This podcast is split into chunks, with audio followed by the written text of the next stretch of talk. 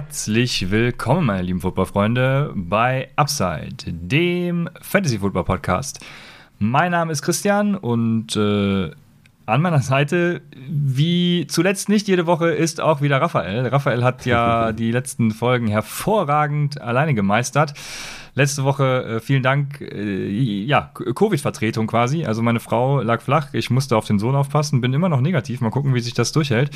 Mm, aber ja, also Danke dafür, Raphael. Waren ja knackige Folgen mit, Ta mit Taxi-Stories. Ne? Mit Taxi-Stories waren auch dabei. Man muss aber fairerweise sagen, dass letzte Woche natürlich ein Noah mit dabei war.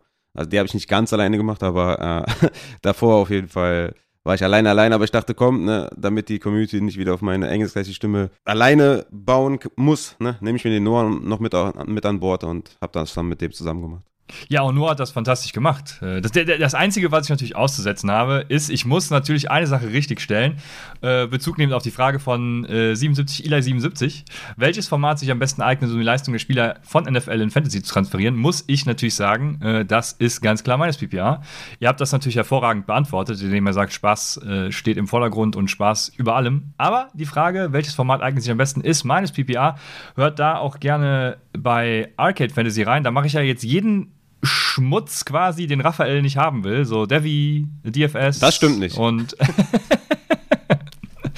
ja, aber, aber alle. Du bist welcomed. Ja, okay, aber ich, ich mache da alles, äh, worauf ich äh, richtig Bock habe. Und unter anderem ist da eine meines PPA-Folge erschienen, wo ich nochmal wirklich alles aufdrösel, was es mit diesem, ja, es wird, ich nenne es ja selber mal Scoring, aber es ist ja kein Scoring, es ist ja ein gesamtheitliches Konzept, was dahinter steht. Deshalb was es mit dem Konzept auf sich hat. Also sucht in Spotify oder eurem Podcatcher des Vertrauens nach Arcade Fantasy und da gibt es dann die Minus PPA-Folge. Hört rein.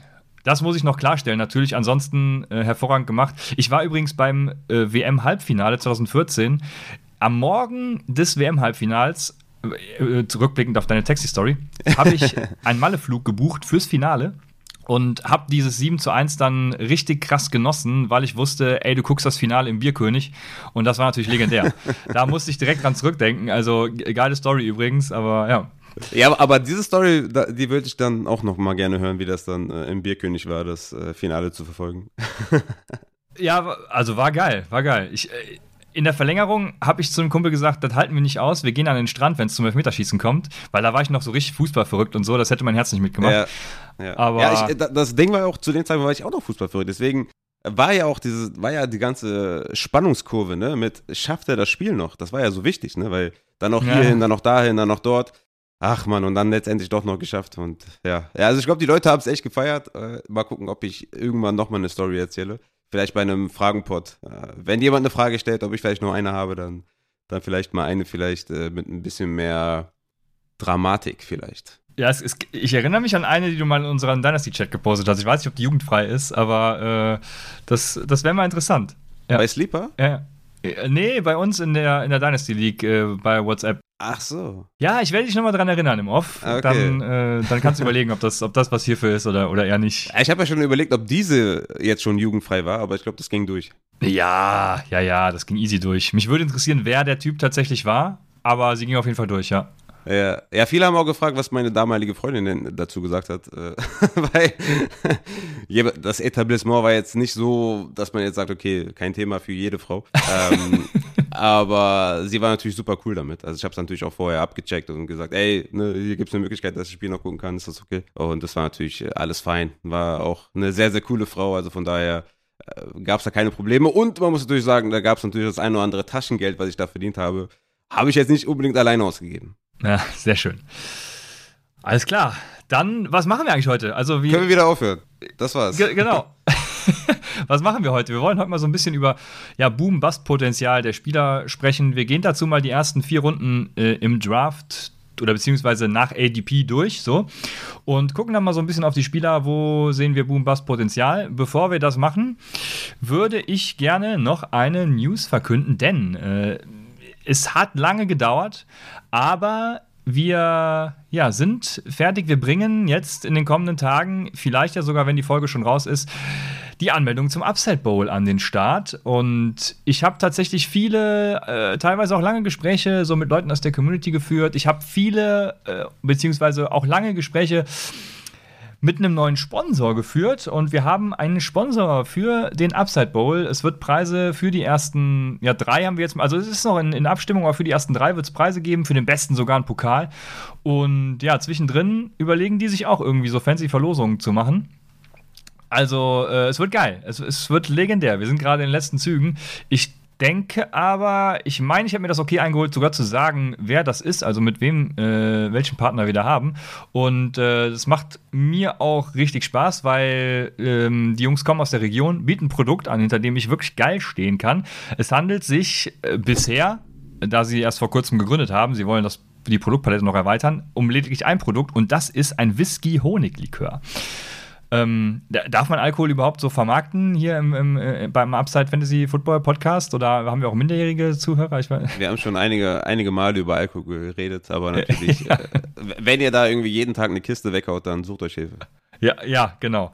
Aber ich habe so eine Flasche zum Testen gekriegt von diesem Whisky-Honig-Likör und ich war Fan. Also ist auch ganz geil. Momentan kaufen sie noch Rohstoffe aus der Region ein und machen das Business in der Garage. Ziel ist es, eine eigene Distillerie zu betreiben. Also ihr seht, ich habe lange mit denen gesprochen. Es hat mir Spaß gemacht. Ich bin Fan. Freue mich dann auch auf die Preise, die sich da winken. Also der Sponsor ist ähm, ist nicht ganz äh, so äh, clever, finde ich, die, die, die Seite so zu nennen, weil sie heißt Kasseler. Also die kommen aus Bonn-Oberkassel. Oberkassel gibt es auch, glaube ich, auch in Düsseldorf als Stadtteil, ne? Ja. Ähm, ja. Bonn-Oberkassel. Ja. ja, okay. Ist hier auch rechtsreinig. Ist wahrscheinlich dann auch. Nee, in, in Düsseldorf ist die falsche Rheinseite die linke, ne? Ja. ja. also hier ist es auf der richtigen dann. Ähm, und genau, Kasseler, also K-A-A-S-S-E-L-E-R. Jo, die werden den Upside Bowl sponsern. Also wie gesagt, ich durfte den Namen, denke ich, schon sagen, aber äh, es ist noch nichts offiziell. Deswegen, äh, vielleicht kommen da ja auch äh, noch so ein paar Aktionen. Aber ja, wird geil. Also die Anmeldung ist auch fertig, wird automatisiert alles laufen über www.arcadefantasy.de. Ich habe tatsächlich lange überlegt, wie wir das mit den Anmeldungen handhaben. Habe auch viel mit Leuten aus der Community gesprochen, ähm, weil ich tatsächlich in Erwägung gezogen habe, es einfach free for all zu machen. Wir hatten ja letztes Jahr über Patreon das Ganze laufen und ja, wollte es äh, auch mal free for all machen, aber da gab es tatsächlich äh, Leute, die dagegen Argumente hatten, die ich auch durchaus nachvollziehen kann. Äh, kommt mir natürlich auch zugute, wenn wir es nicht free for all machen, aber ähm, äh, vor allem auch vor dem Hintergrund, dass es eventuell dann Leichen gibt und so, die nicht aktiv sind, keine Roster stellen und so. Das, damit haben wohl einige Erfahrungen in der Downset Talk Bundesliga gemacht. Äh, deswegen Jo, soll das hier nicht passieren? Also es wird über www.arcadefantasy.de ein Paket über Patreon mit Zugang zum Upside Bowl, Pre-Draft Rankings und auch der Beta-Seite zu Advanced Stats geben, weil was da auf der Website kommt, äh, da will ich mich ja vor allem auf Stats konzentrieren und wir implementieren dann noch Sleeper-Importe und so. Das dauert aber noch, aber einen Beta-Zugang wird es dann damit schon geben. Und auch, oh, scheiße, ich habe dir am Anfang gesagt, es könnte ein bisschen länger dauern, ne? Das, äh, aber der Upside Bowl braucht ja Platz. Also beim Scoring habe ich auch einige aus der Community gefragt und auch einige mit eingebunden, weil ich überlegt hatte, es ein bisschen in Richtung meines PPA zu verschieben. Im Prinzip ist der Schritt gar nicht mal so groß, weil wir im Upside Bowl ja äh, Quarterbacks schon ähnlich bewerten und auch First Downs schon implementiert haben. Und der Tenor war, äh, also so nach dem Motto, wenn du selbst nicht hinter deinem Scoring stehst, also hinter meines PPA, wie sollen die Leute, die dann folgen, ne? Also ich denke, wir gehen rein. Wie genau, weiß ich noch nicht genau. Ein Knackpunkt ist zum Beispiel die Receiver-Flex-Position. Ne? Da bin ich noch mit mir am Hadern. Ähm, ich habe im Arcade-Pod äh, zur meines PPA-Folge ja auch gesagt, dass man das ganze meines PPA-Konzept nicht anpassen sollte. Aber gerade so die Tight-End-Position ist so eine Sache. Ne? Blocking kann man nicht bewerten und so. Gerade im meines PPA kann der Position Advantage da äh, relativ groß sein. Ist natürlich auch wieder eine strategische Komponente mit NFL-Realismus, dies, das. Also ich ring da gerade noch mit mir. Wie dem auch sei, alle Infos zum Upside Bowl auf www.arcadefantasy.de. Let's go. Und äh, die Anmeldung startet dann irgendwann diese Woche. Äh, Infos zum Sponsoring und so werden dann auch noch kommen, was es für Preise gibt. Da, wie gesagt, bin ich gerade noch in Abstimmung. Wird geil. Es wird geil. Also der Upside Bowl findet im Main des PPR-Scoring statt? Ja, also, wenn man zukünftig dann Upside Bow Scoring sagt, meint man dann meines PPA, ja? Und, und nicht mehr das. Das, ah, das, das ist natürlich, äh, das ist eine gute Frage. Wir müssen uns einen Namen dafür überlegen, weil das ist natürlich auch, äh, das ist natürlich, das ist so ein Zwischending, ja, zwischen dem normalen und dem meines PPA. Deswegen. Wir nennen, wir Bin ich mal gespannt, äh, ich wie, wie, da, wie viele darauf Bock haben. Bin ich mal gespannt, wie die Community da auf meines PPA Bock hat. Aber du hast ja mit deinem Pod schon ein bisschen äh, Vorarbeit geleistet und vielleicht die einen oder anderen angefixt. Ja, geil. Ja, ich bin auch sehr gespannt. Ich, ich wollte das tatsächlich anfangs nicht, aber mir wurde gesagt, du musst dahinter stehen, Jung. Deswegen. Ich, ähm, ich hätte dir auch davon abgeraten. ja, ja, ne? Also ich bin gespannt. Vielleicht werde ich auch hier und da noch was anpassen, aber wir werden sehen. Ihr findet alle Infos, wie gesagt, arcadefantasy.de. Und ich denke, damit äh, sind die großen News hier abgehandelt und wir gehen rein. Äh, mm. Noch nicht in die Boom Bust. Du wolltest noch was sagen? Ja, ja, genau. Wir haben ja noch die Merch-Nachbestellungen. Da kamen noch einige Fragen von der Community, gerade im Discord, haben mich da viele angeschrieben. Dazu kann ich sagen, wir haben, was haben wir heute für einen Tag? Heute ist Montag, ne? Heute ist der erste Achte. Montag, der erste Achte. Ja, okay, alles klar. Und die sind quasi jetzt beim Veredler, ne? Also die werden jetzt veredelt, eure Sachen. Und dann werden die, ich weiß nicht, wie lange das dauert, wahrscheinlich zwei, drei Wochen. Und dann werden die rausgehen zum Versand zu euch. Also es wird noch ein bisschen dauern, aber das ist jetzt der Stand der Dinge. Macht euch keine Sorgen. Alles ist da, alles ist angekommen beim Veredler. Die werden jetzt fertig gemacht und dann zu euch geschickt. Und dann haben wir noch, äh, ja, weiß nicht, Julio News und wir haben noch Training Camp. Wollten wir noch kurz ansprechen. Genau. Ähm, bevor wir dann in die Boom und Busts einsteigen, haben wir für euch natürlich noch News aus der NFL. Und da starten wir ja mit der Julio Jones News. Denn Julio Jones hat ein neues Team gefunden und ich bin sehr gespannt, wie du das in Bezug auf Fantasy siehst. Julio Jones geht zu den Tampa Bay Buccaneers und Martin aus dem Discord fragt natürlich auch, was macht das dann mit Godwin Evans? Also ich denke mal, wir durchleuchten ja einmal kurz die Tampa Bay Situation, oder? Hm, ja, das wäre ganz hilfreich, glaube ich. Es gab ja auch einige, die es sind völlig eskaliert auf Twitter, ne? Und gab auch einige, die haben so Emergency Pots gemacht, was ich halt auch schon ein bisschen fragwürdig finde. Aber ich weiß nicht, wie du es siehst, deswegen kann ja auch sein, dass hier jetzt zwei Welten aufeinandertreffen. Aber meiner Meinung nach, also der Martin fragt, Evans in Redraft immer noch Top 6. Wide Receiver für mich nicht, aber das liegt nicht unbedingt an Julio, sondern eher an Godwin, weil der cleared vor Training Camp ist und nicht auf der Active POP äh, gelandet ist was auf jeden Fall ein Zeichen dafür sein könnte, dass Godwin Week 1 startet. Und sollte das der Fall sein, dann rutscht Evans natürlich ein bisschen raus. Ne? Also ist klar, dass er dann kein Top 6 Wide Receiver mehr ist. Das war meine Anti Antizipation, dass Godwin halt fehlt. Zumindest mal die ersten vier Wochen. Und dann wäre Evans auf jeden Fall ja die Target-Maschine gewesen. Und Touchdowns kennen wir eh bei Evans, dass die gut sind. Und dann wäre er halt für mich ein Top 6 Wide Receiver. So jetzt mit dem, ja, mit der News, dass Godwin äh, geklärt ist fürs Training Camp, ist das für mich schon wieder out of range und da wird auf jeden Fall einige Plätze droppen. Dazu kommt dann natürlich noch Julio, der natürlich auch Tage sehen wird, ist natürlich keine Frage. Aber für mich ist Julio eher eine Absicherung für Godwin, äh, falls Godwin ausfällt, dass Julio dann die Godwin-Rolle übernimmt oder vielleicht zu Beginn der Saison so einen Part-Time-Job übernimmt von Godwin. Ich denke, Evans ist klar, der, der Ex-Receiver. Dann haben wir, haben wir Godwin so als Flanker, was dann, was dann Julio wahrscheinlich ausüben wird, wenn Godwin fehlt. Und wir haben Gage dann im Slot. Vielleicht sieht Julio auch noch ein paar Slot-Snaps und Godwin. Natürlich wird das alles ein bisschen vermischt, ne? Ist ja klar. Ist jetzt nicht so wie ganz in der NBA, dass es keine Position mehr gibt, aber in der NFL wird natürlich auch dann rum, rumgeschoben, ist natürlich klar. Aber ich denke, dass, dass Julio eher kein richtiger Flexer sein kann. Natürlich hat er hier da Upside oder wird hier da Upside haben, aber ich denke, das wird jetzt nicht beständig sein. Ne? Julio ist nicht AB, da gab es ja auch einige Tweets, dass äh, ja die AB-Stats rausgezogen wurden und dann auf Julio übertragen wurden. Das ist halt nicht der Fall. AB war Elite oder wäre wahrscheinlich immer noch Elite und Julio ist es nicht. Er hat einen Receiving Grade von 74,9, das ist so Wide Receiver 2 Area, also recht ordentlich.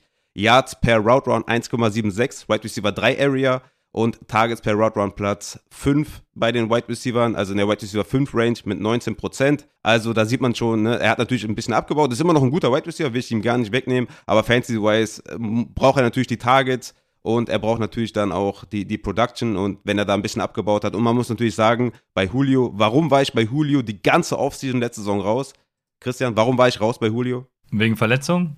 Weil er immer angeschlagen ist. Ne? Er war die, sein ganzes Leben lang, also seitdem ich Fantasy spiele, war er immer angeschlagen. Immer questionable, immer angeschlagen, hat dann immer gespielt, ne? Aber jetzt mit 34, 33 war das halt klar, dass es nicht mehr so sein wird. Und er hat letzte Saison halt viel mit seinem Hamstring verpasst. Und für mich war das halt relativ offensichtlich, weil du wirst halt mit dem Alter nicht fitter. Und er war immer angeschlagen. Und deswegen sehe ich da halt auch die Downsize dass er ähm, kein Spieler ist, der halt, äh, weiß ich nicht, 70 Prozent der Snaps sieht, sondern halt weniger und halt so ein Part-Time-Job da übernehmen kann und halt eine Verletzungsabsicherung noch ist, ne? Eine, eine, eine, eine sehr, sehr gute Verletzungsabsicherung übrigens. Also nichts gegen Julio, geiler Typ, einer der besten Wide Receiver überhaupt in der, in der äh, NFL. Also von daher bin ich da, was seine Fancy Production ist, relativ raus. Ich bin jetzt auch nicht jemand, der sagt, ja, der sieht seine drei Tages per Game, das war's. Ich denke auch, dass der vielleicht mehr sehen könnte, ne? so eine Van Jefferson Range, sagen wir mal, ne, dass der da vielleicht so auf der zweiten Flex mit Upside spielbar ist. Aber ich sehe absolut nicht, dass der ein Wide Receiver 2 ist. Oder ja, nicht mal Wide Receiver 3, ehrlich gesagt, im Redraft. Und äh, da bin ich dann ehrlich gesagt raus und sehe da Evans mit der Ankunft von Godwin im Training Camp auch nicht mehr als Top 6, sondern sehe den dann eher so in der Top 20 Range zusammen mit Godwin und Julio dann eher so in der Top 50 Range. Und Gage, sorry, Gage ist natürlich jetzt äh, schlecht für ihn natürlich, weil ne, Godwin ist geklärt. Ich will es nochmal betonen. Und äh, Slot-Snaps sind jetzt eh nicht so viel äh, da bei, bei, den Buccaneers und die, die, Targets werden eh zu dann zu, zu Evans gehen und zu, zu, Godwin. Und Julio dann natürlich auch noch reingemixt. Also für Gage natürlich auch relativ schlecht, dass da jetzt Julio gekommen ist. Also von daher, Gage ist dann jetzt auch irgendwo im Niemandsland. Könnte vielleicht noch ein letzter Pick sein in der letzten Runde. Müssen natürlich noch abwarten, ob dann Godwin Woche einspielt. Aber Stand jetzt sehe ich Gage dann mit wenig Fantasy Value. Ja, Gage ist raus. Bei Evans bin ich ein bisschen positiver als du. Also Top 20 ist mir dann wieder, also kommt drauf an, wo du ihn in den Top 20 hast, aber ich würde ihn trotzdem als Wide Receiver 1 draften. Bei Julio Jones, ich habe gerade mal seine ADP, äh, gecheckt. Wir sind ja gerade jetzt schon mitten im Thema, weil das ist ja Boom-Bust par excellence. Ne? Julio Jones wird wahrscheinlich einige Wochen haben, in denen er richtig gut flexibel ist, aber die Frage ist, wie welche viele Wochen wird er davon haben und welche sind das, genau. Und ja. dementsprechend, er hat ADP im Moment äh, bei Fantasy Pros 69, das ist so in der Region George Pickens, Paris Campbell, DJ Shark, Jaron Dodson, ähm, ja, Van Jefferson ist bei 60, also Gute hast du ihn auch angesprochen. Ja, finde ich auch. Und ich glaube, ja, mit wenn man auf Bust spekuliert, kann man ihn vielleicht eine Runde früher nehmen. Was wäre das overall? Äh, Wide Receiver 69, ey, keine Ahnung, schlag mich irgendwo in den späten Runden halt, ne? Kann man ihn vielleicht mal eine Runde früher nehmen. Aber ja, die Upside ist definitiv da. Ne? Also bevor ich so einen Corey Davis da zum Beispiel hinternehme, nehme ich mhm. wahrscheinlich sogar Julio Jones. Mhm. Die Frage ist, wie geht man mit Rookie-Wide Receivers um? Ne? Nehme ich lieber einen George Pickens oder einen Jaron Dodson als einen Julio Jones? Hm. Schwierig, ähm, aber ich glaube, Julio Jones ist prädestiniert für diese Boom-Bust-Folge, weil es ist einfach Boom-Bust und äh, schwer zu predikten tatsächlich. Vor allem ja auch jetzt auch neues Team. Ja, also ich tue mich da auch schwer mit ihm tatsächlich irgendwie. Äh, es haben ja haben, haben Leute nicht sogar gesagt, er wäre jetzt Wide Receiver 2 oder so, äh, was ja, genau. natürlich genau. fernab von Gut und Böse Wahnsinn. ist. Also äh, ja, da ja. bin ich dann auch komplett raus, genau. Also ich würde sagen, um nochmal auf Evans zurückzukommen, wir haben natürlich dann diese Riesenpalette ne, äh, von Wide Receivers, die wir alle gut finden und wo es natürlich dann schwer ist, die dann perfekt zu platzieren. Ähm, also ich würde ich würd sagen, Top 20 ist halt so konservativ berechnet. Ich habe die Rankings noch nicht abgedatet. Aber ich würde sagen, er ist eher so Top 15, Top 14 als für mich Top 10. So kann ich, äh, so kann ich sagen. Also vor allem, wenn Godwin halt Woche 1 spielt. Und davon muss man ja quasi ausgehen, wenn er hier nicht mal auf POP startet, das Training Camp und beim Training Camp dabei ist, denke ich mal, ist das relativ realistisch. Also Top 15, Top 16 für mich Mike Evans und der Range. Okay, sehr schön. Dann äh, äh, wolltest du mir noch ein paar News verkünden und zwar hat Jerry Jones was gesagt, Raphael. Das ist doch dein ja, Lieblingsthema. Ja, ich weiß, ich habe ja im Off noch gesagt, ich weiß gar nicht, ob das jetzt relevant ist, wenn GM sowas sagt, aber keine Ahnung. Jerry Jones hat gesagt, dass Zeke Elliott halt der Focal Point der Offense sein soll, vor allem im Run Game. Aber dass trotzdem noch äh, Raum da ist für Tony Pollard. Aber Sieg ist halt die Eins und Sieg ist der Focal Point dieser Run-Offense, auch im Pass-Game. Interessant auch, dass Tony Pollard ja im Training Camp viele Slot-Snaps gesehen hat, ne? also viel im Slot eingesetzt wurde. Also es kann wirklich sein, dass wir mit Sieg einen Running Back 1 haben, also davon gehe ich ja eh aus, aber dass wir mit Tony Pollard wirklich einen Standalone-Spieler haben, à la Kareem Hunt, den man auf die Flex stellen kann. Gerade auch im PPR. Also da bin ich sehr, sehr äh, gespannt, wie das dann aussieht in der Season. Aber ich fand schon interessant, äh, weil es gibt ja sehr, sehr viele, die Sieg faden Der fällt ja meistens Ende zweite Runde, Anfang dritte. Ich bin ja bekanntermaßen bin ich ja all in bei Zeke Elliott und äh, finde, den sollte man viel, viel früher draften. Ich habe ihn in den Top 10. Aber ja, ich fand es interessant, dass Jerry Jones da klar Stellung bezogen hat. Aber auch, wie gesagt, äh, Tony Pollard könnte Standalone Value sehen in der Saison. Aber ich denke nicht, dass Pollard eine Gefahr ist für Sieg. Ja, also Jerry Jones ist ja Owner auch. Wenn der Owner was sagt, wenn Owner sich in äh, Spieler, also in, in, in ne, in Coaching-Sachen einmischen, dann ist das natürlich immer hervorragend für die Franchise. Ja, ke ke keine Ahnung. Also ich habe ja schon einen Case für Tony Pollard gemacht und äh, das, also es ist ja nicht zu leugnen, dass Sieg halt einfach nicht mehr, also dass Tony Pollard der bessere Running Back ist. Äh, die Frage mhm. ist halt, wie, wie wird das passieren? Ne? Die, Man muss sagen, dass Sieg ja fast die ganze Saison ver verletzt war. Ne? Also seit Woche 4 war er verletzt. Also ich, ich würde sagen, er wird wahrscheinlich auch ein bisschen fitter sein dieses Jahr und dann wollen wir mal sehen, wer der bessere Running Back ist. Aber klar, die Zahlen von letztem Jahr sind klar auf Pollards Seite, ja, das stimmt. Ja, der wahrscheinlichste Case ist, dass Sieg äh, der ganz klar der, der Running Back 1 ist. Das ist, äh, denke ich, auch klar. Dann haben wir noch zwei Vertragsverlängerungen, die, ich glaube, 100.000 Euro auseinander liegen. Ähm, das sind äh, DK Metcalf und Debo Samuel. Die haben beide verlängert bei ihren Teams. Und ja, was macht ist das? das? Gut? Also ändert das was? Ja, ich, ich würde sagen, aktuelles Quarterback-Play sollte man jetzt nicht zu krass einberechnen in Dynasty. Ne? Also ich denke mal, wenn so eine Vertragsverlängerung passiert, ist das ja, ja für Dynasty interessant. Ja. Trotzdem ist das natürlich jetzt nicht geil, dass, dass Metcalf jetzt unbedingt da bleibt ne, bei den Seahawks. Wäre cool gewesen, wenn er vielleicht zu einer anderen Franchise geht und da ein besseres Quarterback-Play ist. Aber ich würde jetzt auch nicht an die große Glocke hängen, würde eher sagen, okay, der kriegt so viel Geld, das ist schon mal, ist schon mal gut und gute Spieler sollen auch gut bezahlt werden. Metcalf kriegt ja 58 Millionen garantiert. Debo also 58,2, Debo 58,1. Und das ist schon, ist schon echt in Ordnung. Beide drei Jahresvertrag und äh, ich glaube, das macht nicht viel mit ihrem Value. Tatsächlich, egal ob Readoff oder Dynasty. Wäre schön gewesen, wenn äh, Metcalf vielleicht bei einem besseren Quarterback landet, per Trade oder so, aber im Grunde genommen macht das jetzt nicht viel mit dem Value der Spieler. Für Redraft weiß jeder, ich bin bei Metcalf raus, aber in Dynasty bin ich immer noch in. Ja, ja ich finde es für Debo halt spannend, weil er ja eigentlich sogar weg wollte, wenn man den Gerüchten glauben mag, weil er ja diese Ach, wie hat er seine Position Whiteback. genannt? Also diese äh, Whiteback, weil er diese ja. Whiteback-Rolle eben nicht ausfüllen wollte, sondern eher normaler Wide Receiver sein wollte. Und jetzt ist es natürlich spannend, also wie, was passiert jetzt mit, seinem, mit seiner Usage? Wird das genauso laufen wie letztes Jahr oder eben nicht? Mhm. Debo Samuel hat die besten Rushing Yards over expected äh, von allen Spielern in der NFL, deshalb spannend. Also Debo könnte dann dieses Jahr weiter oder wieder einschlagen, wenn sie ja, ihn genauso wenn, nutzen. Spannende Personalie. Ja. Kommen wir ja gleich bei den Spielern noch zu Debo. Bin ich sehr ja. gespannt, wie du den siehst, ehrlich gesagt, weil ich, ja, ja, da ist schon eine echte Gefahr. Also, wenn er da keinen Bock drauf hat auf diese Whiteback-Rolle, was ihn ja zu diesem Spieler macht, warum er 58 Millionen garantiert bekommt, weil nicht viele Spieler können das halt, ne? Das macht ihn ja so special. Sondern als, als alleinigen Receiver würde er so viel Geld nicht bekommen. Äh, von daher ja, bin ich mal gespannt, ob sie ihn weiterhin so einsetzen. Und meiner Meinung nach müssen sie es tun, damit der Fantasy relevant ist. Von daher kommen wir gleich zu Debo wahrscheinlich. Ja.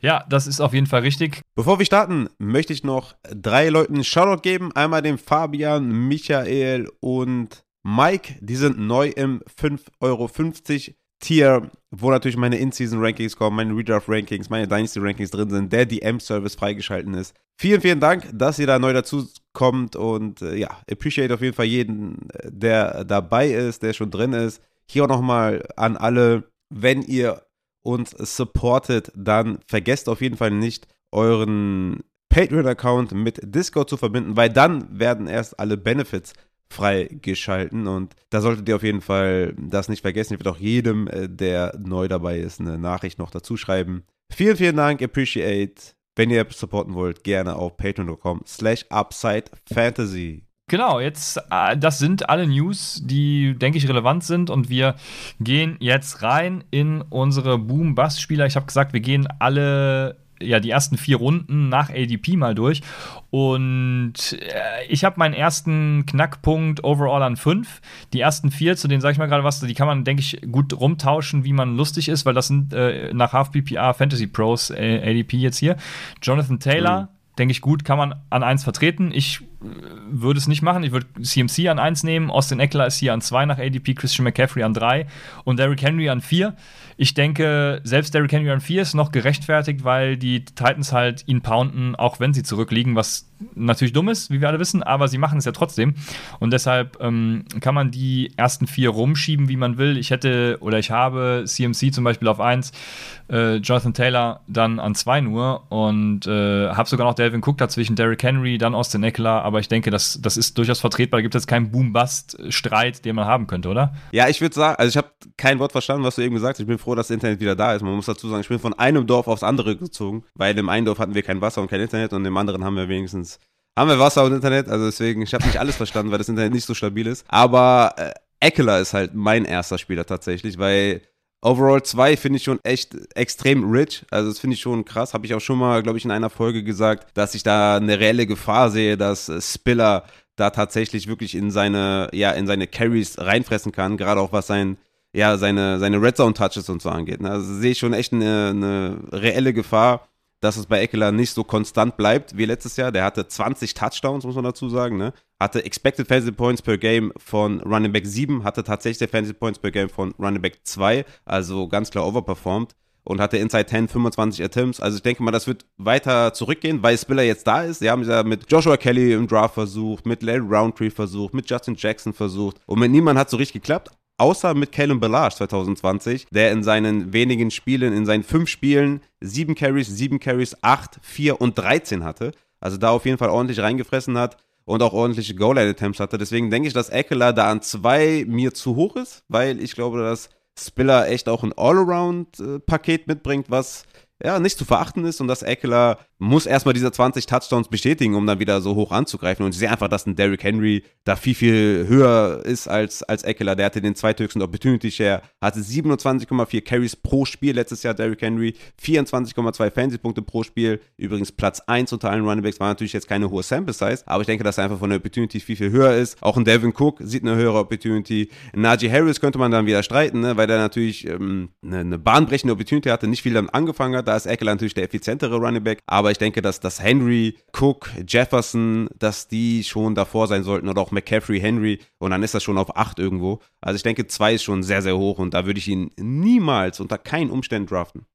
Ja, ja, das ist auf jeden Fall ein fairer Punkt. Also das ist ein fairer Punkt. Ich hatte gesagt, ich habe Delvin Cook zum Beispiel dazwischen. Also ich sehe Austin Eckler, wenn ich jetzt zum Beispiel Justin Jefferson und Jamar Chase, je nach Scoring, also Half PPA oder PPA, könnte man auch schon überlegen, Travis Kelsey vielleicht noch in den Mix zu geben und dann ist Austin Eckler halt schon irgendwo auf 8. Aber ich mhm. glaube trotzdem, dass du, selbst wenn du ihn so hoch nimmst, es ist halt wenig Bastpotenzial tatsächlich mhm. äh, da in meinen Augen. Ja. Aber ja, ich verstehe auf jeden Fall deine Ausführungen. Deshalb, äh, jo, gehen wir weiter zu dem ersten, wo ich das Basspotenzial sehe. Und das ist natürlich nach meinem Allen Robinson-Take kein Geheimnis mehr. Das ist an 5 äh, nach ADP äh, Cooper Cup als Wide Receiver 1 von Bord. Ich habe Cooper Cup, ich muss mal gerade gucken, auf, wo er bei mir als Wide Receiver ist. Ich habe den tatsächlich auf Wide Receiver 7. Ähm, wow. Weil ich einfach glaube, dass um Wide Receiver 1 zu werden alleine, muss halt alles genauso super rosa-rot toll laufen wie letztes Jahr. Ne? Äh, das sehe ich absolut nicht. Nach der Bye Week war er ja auch schon nur Wide Receiver 4 hinter Elijah Moore, Justin Jefferson und Devante Adams. Und selbst da hat er noch gut performt. Also es muss auf Peak sein, um wieder an letztes Jahr anzuknüpfen. Und das sehe ich nicht. Mm, ja, ich kann schon verstehen, wenn man sagt, 1 ist hoch oder Wide Receiver 1 ist hoch. Ich habe auch Justin Jefferson auf der 1, weil der es einfach jetzt über Jahre bestätigt hat, dass er einfach da mit Thielen halt die ganz klare 1 ist. Und, und Cup muss jetzt halt erstmal zeigen mit Allen Robinson, dass er der klare 1 ist. Muss auch sagen, Woods war auch teilweise verletzt, angeschlagen und natürlich hat Cup schon auch overperformed, ne? Weil so viele Targets, wie der gesehen hat, das, das wird nicht nochmal passieren jetzt mit Allen Robinson, der ja auch viel im Slot spielen kann und Outside spielen kann. Und das ist schon echt eine Waffe und da kann man echt davon ausgehen, dass, dass die Zahlen auf jeden Fall ein bisschen runtergehen. 184 Targets ist einfach krass oder 1800 Yards sind einfach krass. 15 Touchdowns sind einfach krass, deswegen war er Wide Receiver 1. Das kann er fast gar nicht bestätigen. Die Frage ist halt nur, wen siehst du drüber und warum? Das ähm, wäre dann vielleicht für eine andere Folge interessant. Aber ich, ich denke, Cup auf 1 oder in den Top 10 ist vertretbar. Für mich da ist Basspotenzial nicht allzu hoch. Man könnte natürlich sagen, man nimmt da lieber die, die Running Backs, die da gehen, ne, als jetzt ein Cooper Cup. Ich finde auch Justin Jefferson ist halt meine Eins. Ich hätte lieber Cook als, als ein Cup oder sowas, ne? Aber ich finde overall 5 ist schon, ist schon das Basspotenzial sehr groß. Also ich bin jetzt nicht raus, was Cup angeht, aber ich sehe das Basspotenzial schon bei mindestens mal 50 Prozent, dass er da seine ADP mit Overall 5 nicht bestätigen kann. Aus, ja, wegen Allen Robinson, wegen dieser High Performance von letztem Jahr. Das muss regressieren und Stafford, ja, wer weiß, vielleicht mag Stafford auf einmal A-Rob mehr als Cup, was ich jetzt nicht glaube, aber äh, zumindest mal mehr als er Woods äh, gemocht hat. Also von daher denke ich, das ist schon eine reelle Gefahr, dass Cup da das nicht bestätigen kann und dann Overall 5 zu nehmen, ist schon, ist schon äh, schon ein Statement. Ja, ich habe ihn in meinem äh, PPR-Ranking jetzt zum Beispiel an 21. Da, also ich sehe durchaus, äh, wenn der jetzt äh, Anfang Runde 2 gehen würde, ne, oder Mitte Runde 2, dann würde ich noch sagen, yo, das passt. Das ist jetzt kein, kein Bust in dem Sinne, aber wie du schon sagst, ne, 5 ist halt schon, schon krass irgendwie. Weil Delvin Cook kommt danach, genau, und ja, sorry. Ich denke, es ist ähnlich wie bei Austin Eckler. Ne? Wenn man Austin Eckler jetzt fünf, sechs Positionen nach hinten schieben würde, Ja, dann würde ich sagen, ist in Ordnung, weil er geht halt an zwei, das ist halt echt krass. Und bei Cooper Cup eigentlich ähnlich, also zumindest für mich, wenn der jetzt Ende erste Runde geht, halt bei einem Adams, bei einem Dix, bei einem Chubb, die jetzt alle Fragezeichen mitbringen, ne? Würde ich sagen, ist das in Ordnung, aber fünf ist schon echt, äh, da muss es halt äh, annähernd bestätigen und das wird halt extrem schwer. Wenn man jetzt Cup mit Jefferson switchen würde, der jetzt hier an sieben geht mit Jefferson, an fünf packen würde und dann halt noch einen Cook äh, dazwischen tut und dann vielleicht ist er dann eher Top 10, könnte ich damit mehr leben, Top 5. Ich, ich sehe schon da viel Basspotenzial, ehrlich gesagt, ja. Ist wahrscheinlich kein Spieler, den ich in meinen Ligen haben werde, Cooper Cup dieses Jahr. Ja, ja so geht es mir genauso. Dann äh, haben wir Delvin Cook kommt danach an 6. Haben wir ja schon beide gesagt, würden wir zum Beispiel über Cooper Cup nehmen. Deshalb äh, gehe ich mal weiter zum nächsten Justin Jefferson. Auch mein Wide Receiver 1 übrigens. Ich hatte ja lange Zeit mit mir gerungen, ob Chase oder Jefferson, aber habe dann auch doch Jefferson äh, auf die 1 gepackt. Und deshalb haben wir da, denke ich, auch kein Streitpotenzial. Und ich denke, für einen Boom ist es trotzdem noch zu hoch, ne? An 7. Also, was soll da mehr Boom sein? Deshalb. Ja, ja, ja. Ich meine, First Rounder, ne? Ist, ist halt immer so die Sache. Aber ich denke, der hat halt äh, eine Chance, am Ende des Jahres da ganz oben zu stehen, was auch die Overall-Punkte angeht. Also von daher, äh, ich meine, außer, außer McCaffrey bleibt fit, dann hat er keine Chance. Aber ich würde mal Top 5, äh, finde ich, insgesamt mit Running Back und Wide Receiver ist schon sehr realistisch. Deswegen, ja, viel Boom geht da nicht, ja. Ja, der nächste an ADP 8 ist Najee Harris. Da haben wir ja auch schon, sind wir beide ja einer Meinung, Mhm. dass der zu hoch ist, auch an dieser Stelle, denke ich. Ähm, ich habe ihn da auch deutlich tiefer, glaube ich, nochmal als du, aber äh, ja, du hast ja schon öfter angesprochen, warum. Also äh, in meinen Augen ist es ja äh, schlechte Offense. Jetzt ist ja auch noch aus dem Training Camp, also man soll Training Camp News ja nie für voll nehmen, ne? aber Kenny Pickett macht wohl nicht gerade die beste Figur. Es kann sein, dass da die Steelers mit Mason Rudolph am Anfang starten und dastehen und also man könnte jetzt sagen, gut, dann kriegt der Running Back vielleicht mehr Touches, aber oh, nee, ich weiß nicht. Ja, ich denke, es wird dann schon eher Trubisky sein. Ne? Ich glaube, das war auch die Headline Trubiskys Job to lose, glaube ich. So, so hieß es, glaube ich. Äh, Ich glaube Ja. da nicht, dass, dass äh, Mason Rudolph da mithalten kann. Ich glaube, Trubisky ist auch ein bisschen, wird halt schlechter gemacht, als er ist. Er ist auf jeden Fall besser als, äh, als die beiden anderen, die da, die da sind. Von daher glaube ich schon, dass er da starten wird. Aber ja, Najee Harris, er war halt Running Back 6 per Game letztes Jahr und hatte halt den höchsten Snapshare, die höchste Opportunity Share und ja, die meisten Targets unter allen Running Backs, äh, die zweitmeisten Carries unter allen Running Backs, ja, und war trotzdem nur Running Back 6. Also, ja, das, das, das kann ja nicht besser werden. Also, wie viel, wie viel Opportunity willst du noch sehen? Ähm, von daher und, also wie gesagt, noch 94 Targets dazu. Also, das muss schlechter werden. Also, von daher ist halt die Overall ADP ja, weiß das vielleicht nicht, aber der muss, muss da eigentlich äh, ja, eher so Richtung 14, 15 sein, anstatt jetzt hier auf 8, weil das, das, die Opportunity kann nicht mehr werden und deswegen sehe ich das ähnlich wie du. Yo, dann kommt äh, Jammer Chase, Mm. der ja letztes Jahr ordentlich auch Yards After Catch produziert hat und wie wir wissen, ist das größtenteils nicht sustainable, aber trotzdem glaube ich, dass er das durchaus bestätigen kann, weil er einfach auch ein Riesentalent ist. Ne? Ich glaube, Ja. er ist jetzt kein Bast an dieser Stelle. Ist ein Riesentalent, war ja mein Wide Receiver 1, ich liebe den. Man muss trotzdem sagen, Expected Fantasy Points war er Platz 12, Fantasy Points per Game war er dann Platz 5. Wie gesagt, Yards After Catch Platz 5. Ja. Hatte jetzt keinen hohen Target Share, muss man dazu sagen. Nur 128 Targets, 23-prozentigen Target Share, Platz 23 unter allen Wide Receivers. Ist 536 Routen gelaufen, Platz 12, 31 Routen pro Spiel. Und T. Higgins, seines Zeichens, war halt derjenige, der äh, in die andere Richtung performt hat. Ne? Er war siebter in Expected Fantasy Points, war Platz 12 in äh, Fantasy Points finished, also da äh, genau die andere Seite. Hatte 7,9 Targets pro Spiel, T. Higgins. Und man muss halt sagen, wenn man die overall gegeneinander stellt, Jamar Chase versus T. Higgins, dann hatte Chase Targets per Game mit 7,5, Higgins 7,9, Targets per Route Run, Chase 23,9, Higgins 24,5, also auch da mehr. Yards per Route Run war Chase mit 2,71 vor Higgins, der hatte 2,43. Red Zone Targets pro Spiel, Chase mit 0,7, Higgins mit 0,9, auch da wieder Higgins besser. Und der A-Dot war höher bei Chase mit 12 gegenüber Higgins 11,8. Also ich denke schon, dass das so ein bisschen sich angleichen kann. Ne? Also ein bisschen zum Vorteil für Higgins und zum Nachteil für Chase. Und dann ist man halt wieder in, in dieser Range, ja, hat man dann lieber einen Devonta Adams, lieber einen Dix oder halt einen anderen Wide Receiver. Aber ich würde sagen, die sind schon in einem Tier alle. Ne? Ich finde, äh, man kann für, für Chase gegen Argumente finden, die ich ja gerade aufgelistet habe. Man muss natürlich trotzdem sagen, die, die Offense ist natürlich High Power, die, ist, äh, die werfen viel, Chase ist krass ist schon alles okay, ne? Also ich ist jetzt kein krasser Case gegen Chase. Ich will nur sagen, ne, die Zahlen waren schon ein bisschen overperforming. Ob das dann bei Dix anders sein kann oder bei Adams muss dann jeder für sich selber beantworten oder ob man da vielleicht einen anderen Running Back haben möchte. Aber ich denke, so richtig basten wird er an 9 jetzt auch nicht. Aber White Receiver 3 ist schon auch relativ hoch, finde ich, wenn man die ganzen Faktoren einberechnet. Aber jeder Spieler hat so seine Flaws, ne? Von daher würde ich sagen, ist das an ist das an Overall 9 schon vertretbar, würde ich sagen. Also das Basspotenzial sehe ich trotzdem, dass er vielleicht eher so als Wide Receiver 2 abschließt, ne? Borderline 1 vielleicht, aber dann reden wir jetzt auch nicht mehr von viel Abstand, ne? Von 9 zu 13 ist jetzt auch nicht so weit. Also von daher ist okay, aber ich denke, dass Jamar Chase ein bisschen regressieren wird. Ja, dann haben wir seinen Teamkollegen an 10, das ist Joe Mixon. Joe Mixon, ja, für mich einer, der durchaus, das, also die Range of Outcome ist bei ihm relativ groß, denke ich. Er hat das Potenzial, als Running Back 1 overall auch zu finishen, denke ich, aber ja, äh, irgendwie habe ich so Bauchschmerzen mit ihm, die ich gar nicht so genau äh, quantifizieren, also gar nicht so genau begründen kann. Ähm, irgendwie die letzten Jahre immer so, immer so hyped gewesen und dann, oh, doch nicht, ne? Und es ist schwierig. Ich glaube, an seiner ADP ist er, ist er ganz gut aufgehoben.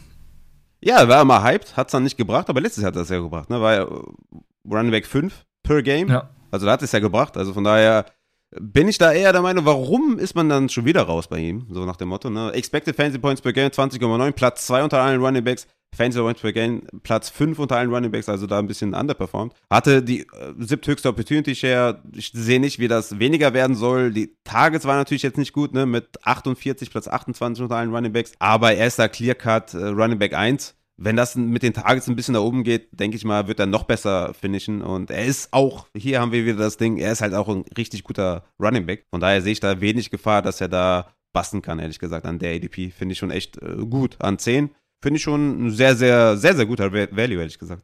Ja, dann haben wir an 11 Devonta Adams als Wide Receiver 4 dann von Bord. Direkt dahinter gehen Stefan Dix.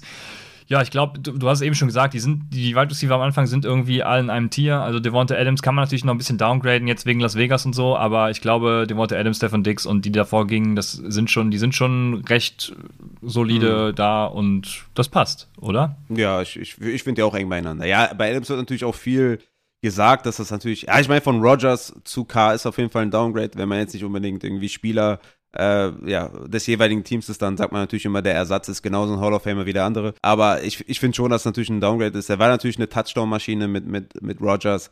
Ob das dann so mit K bleibt, weil Waller, äh, Dan Waller ist natürlich auch ein, ja, ein Red Zone Target, ein Endzone Monster. Das könnte dann wirklich ne, im Endeffekt bei den Touchdowns ein bisschen zurückgehen oder beziehungsweise was die Opportunity angeht, da in der Red Zone zu scoren, könnte ein bisschen zurückgehen, weil er halt ein echter Waller, ein echter guter Tight End daneben ist, was halt bei den Packers nicht so ganz der Fall war mit Tonyan, der natürlich auch sein Ding gemacht hat da, vor allem 2020. Aber ich sehe schon, dass da ein bisschen Touchdown, ja, dass die da ein bisschen weniger werden können. Aber ich finde, Adams ist halt auch ein überragender Wide Receiver, wahrscheinlich Top 3 in der NFL.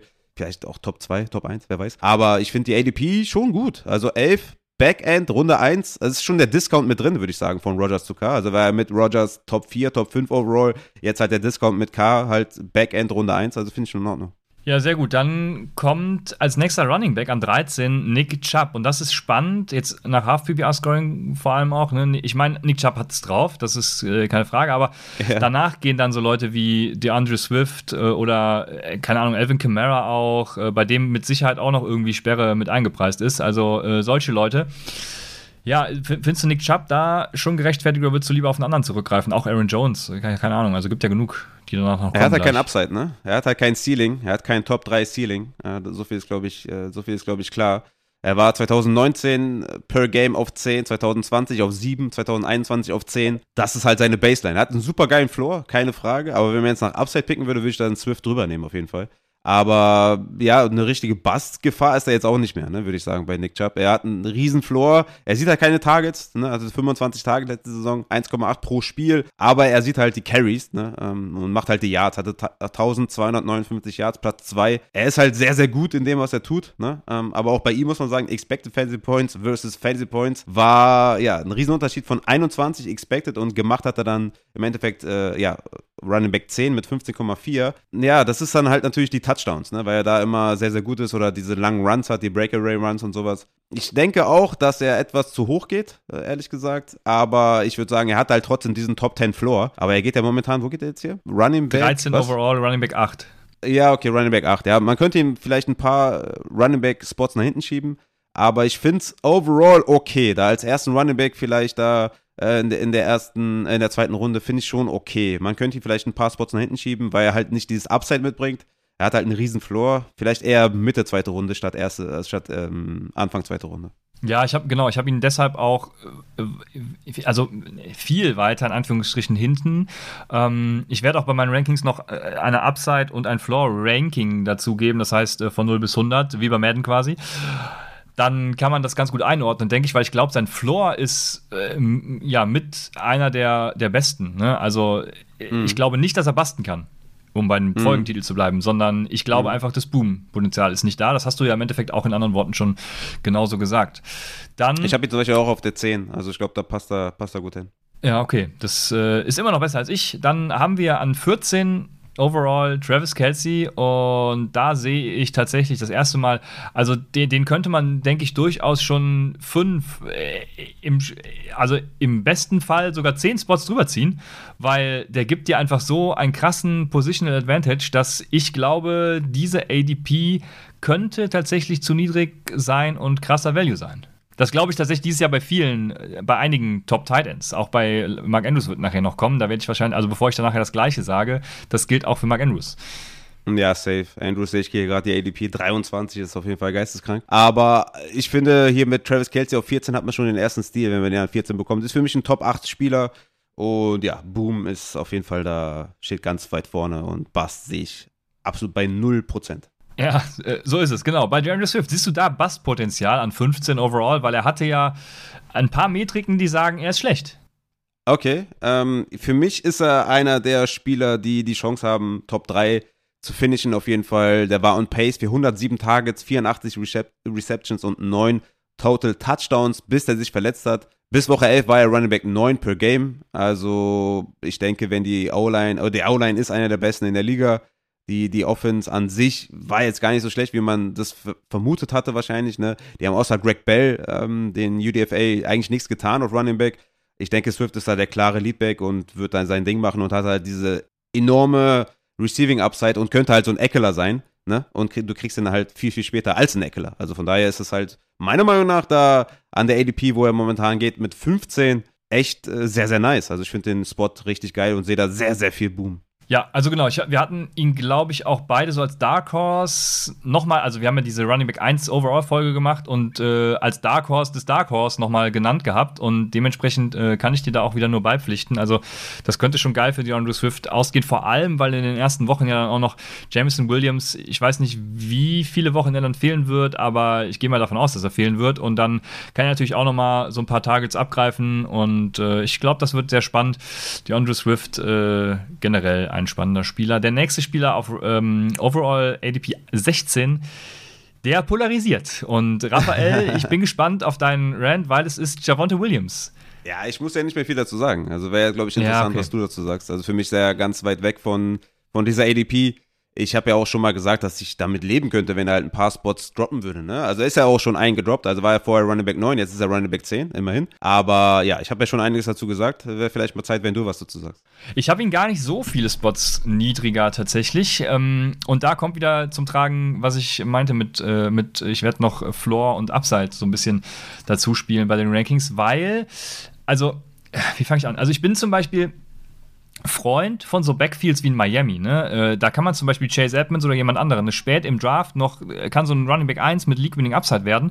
Äh, auch mhm. New England zum Beispiel, da gab es ja auch Training Camp-Berichte mit Stevenson und Harris. Ich glaube, Harris oder auch Stevenson, je nachdem, wer es dann wird. Das ist einfach geil, weil du kannst spät halt einen, einen potenziellen League-Winner kriegen, wenn es dann kein Committee wird, sondern sich einer rauskristallisiert ich sehe das dann weniger als schlecht, sondern als Chance an. Aber in Denver ist es halt so, dass dieser Running Back halt schon als Running Back 10 geht. Ne? Das ist ja dann, also dann sprichst du ja nicht mehr von diesem äh, erwarteten Komitee, sondern du, du, du, erwartest ja dann schon, dass Javonte Williams tatsächlich äh, Melvin Gordon alles an, also nicht alles, aber dass er da den Bulk of Load sehen wird. Ne?